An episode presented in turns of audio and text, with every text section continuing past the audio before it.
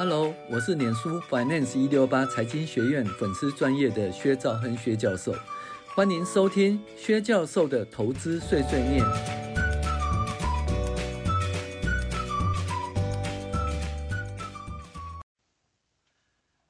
各位网友，大家好，我是薛兆亨薛教授。我们先来分享进阶财报分析第二十六集。那基本上还是一个转投资分析哈。今天讲说。变更合并报表哦，个体的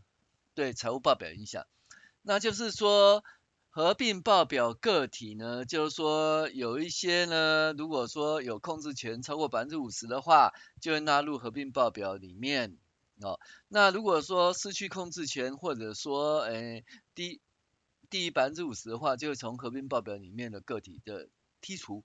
那每次呢变更合并报表个体的时候呢，就必须要评价。那评价是用公允价值来评价哈，所以呢这个东西如果一旦评价下去的话呢，它的一个公允价值大于它的账面价值，就赚很多钱，就提列这个它这个评价利益啊。反之呢，如果说评价以后呢，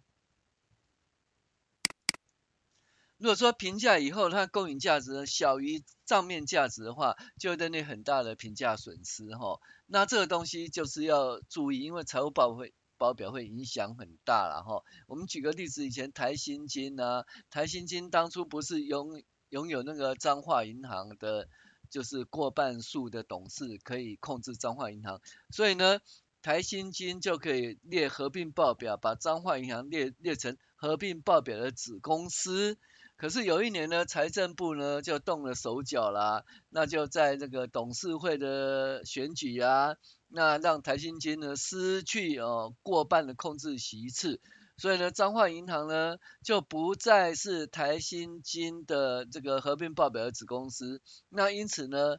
他就必须要重新用一个公允价值评估。那台新金当初说二十六块买彰化银行了，可是。等到他控失去控制权权的时候，那个彰化银行只有十八块哦，然后甚至低于十八块。那中间的价钱呢，就是什么东西？你的成本，你的账上成本是二十六块，结果你目前的公允价值是十八块，那你中间呢，这赔钱要认列大幅的一个评价损失了哈。所以就知道说，呃，还有一次呢，比如说就是那个谁啊，大润发嘛，对不对？那就是润泰集团把大润发卖给那个，就是就失去那个中国大润发的控制权。其实他也没有失去多少，就从五十一趴变五十趴，或者变四十九趴。那变四十九趴以后，不是失去控制权吗？那失去控制权就是合并报表个体的变更。那就要重新怎么重新用公允价值来评价，就评价结果哇，那个大那个它的那个公允价值提高好多，比账面价值增加好多，就认定好多利益哦。其实大家都知道一件事，这根本不影响到现金流量，只是一个会计方法的评价的变动而已，对公司的体质根本没有什么影响。可是呢，因为对财务报表影响很大，所以呢，大家必须要了解，呃，这个。合并报表个体变更哦的状况，好，那这讲个例子哦，获利不好吗？开个会就可以赚五点五亿元，然后股价就飙涨了二十趴。那大家了解会计原则啦，你的钱会突然不见了，也可能突然赚到一笔钱，像台新金那件事情呢，那就是彰化银行失去控制权，台新金股价大幅下跌啦，对不对？所以你会突然赔了很多钱，也可能什么事哦。就是说，哎，会突然赚一笔钱哦，就像我们今天讲这个例子啊，就是说他开个会以后，那就是对他的这长期投资呢，本来是权益法认为长期投资变成合并报表的个体子公司，那结果因为公允价值重新评估了，就可以赚个，嗯，就是。公允就是评评价利益五点五亿元，那股价因此涨了二十趴，所以它中间的合并报表这个个体的变更哈影响很大，但是也可能什么事情都不会发生，就觉得说啊这家公司其实它有没有列入子公司的合并报表的子公司，或者不列入合并报表子公司其实差不多，对现金流量根本没有影响，所以呢怎么讲嗯，股市对于这件事情根本没影响，所以呢，股价也都没有波动，也有可能了哈。那最著名的案例就是台新金丧失对张颖的控制权呢，导致本来是合并报表的合并报表个体子公司变成合并报表的子公司剔除啊，那时候必须以公允价值重新评价和账面价值差异承认评价损失啊。台新金九十四年投资商银三百六十五亿元，在一百零三年呢，丧失经营权，认列投资损失一百四十八亿元呐、啊。那台新金的股价从十六块跌到十二块。反之，如果原来是权益法认列的投资，哦，非合并个体，因为增加持股或其他原因变成该公司对该公司有控制力，就会纳入合并报表的子公司。那同时呢，既然合并报表子公司呃的一个个体的变动呢，就必须要用公允价值重新评价，那认列评价利益或评价损失。好，那最著名就是二零一三年的润泰全和润泰新呢演出财报大惊奇，因为呢转投资香港高新零售哦，呃改以市价认列。前三季的每股盈利暴冲到五十四点一九元啊，二十八点八三元。若不计入高新的增值，前三季 EPS 只有什么五元，还有三点五六元。哦，所以就知道，你看五十四元、二十八元，你就知道。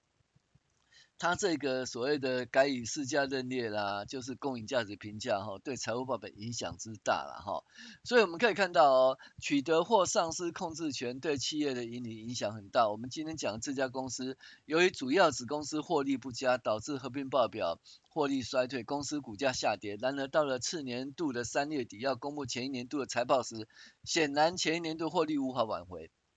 呃，就这家公司它有一个主要的子公司，那这个主要子公司呢，一直获利一直不好，不是很好，不是很好。那我们都知道，如果说获利不是很好的话，那就没办法，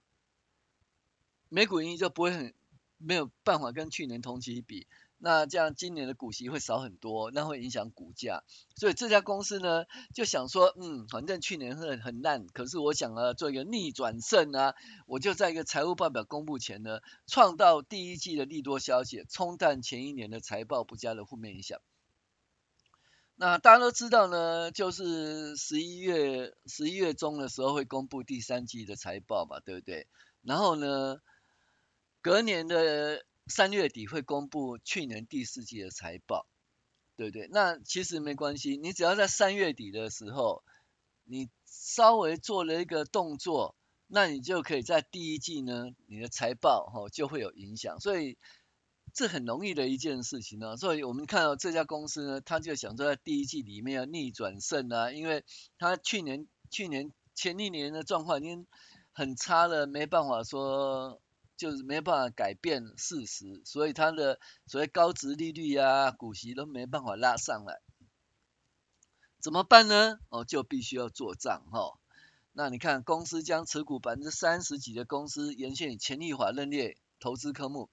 可可是公司利用开个董事会，然后有两个董事辞职，然后补选两个代表公司的董事，仅仅开了一个会，一个会议记录就取得过半的董事，进而取得控制权。那虽然只有一持有这家公司三十几趴位，但是因为有过半董事因而取得控制权，那在在第一季就纳入合并报表个体的子公司，于是要用公允价值评价，那于是认列了五点五亿的评价利益，使得第一季的获利亮丽啦。啊，我们就看到第一季的获利很好啦。那去年呢，整年度不好就被冲淡，被消息冲淡了，因此股价呢顺利反应，涨了二十几趴。股价上涨理由其实很简单哈，就是股市反映未来而非过去，前一年的获利不佳，被第一季的评价利益冲淡，股价因而可以反反应哈。那那我们看哦，当初前一年的状况不是很好，就是在二零一八年的那个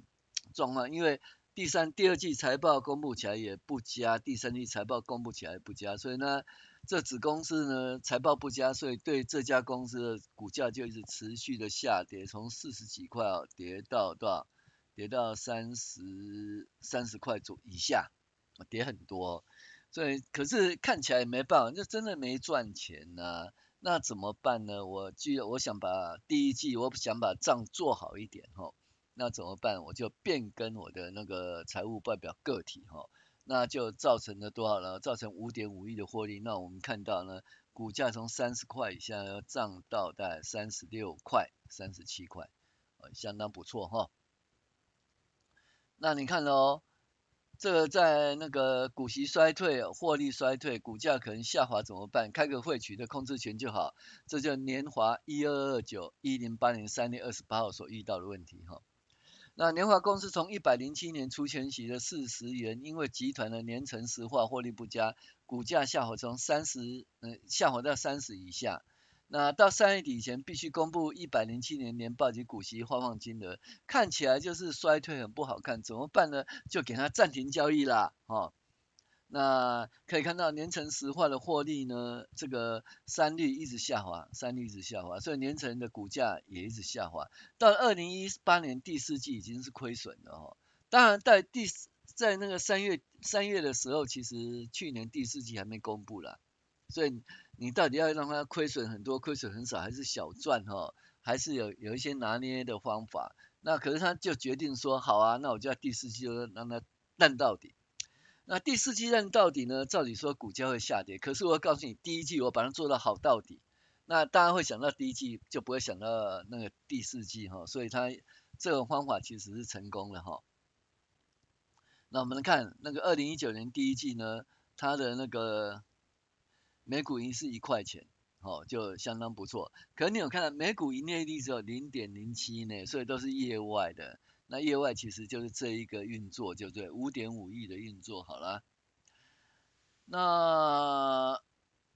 一百零七年的第四季的呃每股盈是零点五二，哈，比前一年的零点七一衰退。第三季是零点七，比前一年一点二七衰退。第二季是零点六八，跟前一年零点六八一样，所以第三季、第四季大赔。那大赔也拉不回来啊，所以他想办法把第一季。好，你看它第一季做到一块钱，那前年是零点五七，所以第一季就成长哈。那为什么有办法把第一季做成成长？其实第一季的它的本业的每股营业利益也不是很好，那把第一季每股盈做成成长，就是这个原因哈。那一百零七年的每股盈利二点三五，低于前年的三点一一哈。你看二点三五哦，哦低于三点一一，所以是衰退嘛。然后股息也衰退一点六哦，低于这一点八，所以股息也衰退。那这种状况下，其实对股价影响就很大哈、那外面分析师及投资达人都看衰，怎么办呢？结果呢，他就停止交易啊，然后开个董事会，暂停营业当天公布为现金是一点六元，股票零点五，合计二点一，那低于过去二点八嘛，你看哦。过去是二点八，就这是二点一，所以你看啊，如果是现金流量股的话，股息降低，那对股价其实影响是负面的哈，负面的。不过没关系啊，它因为它就是暂停交易所，今天不不开市。你看它就年华拟将台湾租赁事业分割让与并转型为投资型公司，年华啊将台湾面食事业分割哦转为投资型公司。哦，决定分割方式，哦，那年华股利公布，哦，那基本上它就是合并报表呢，增加两家子公司，哈、哦。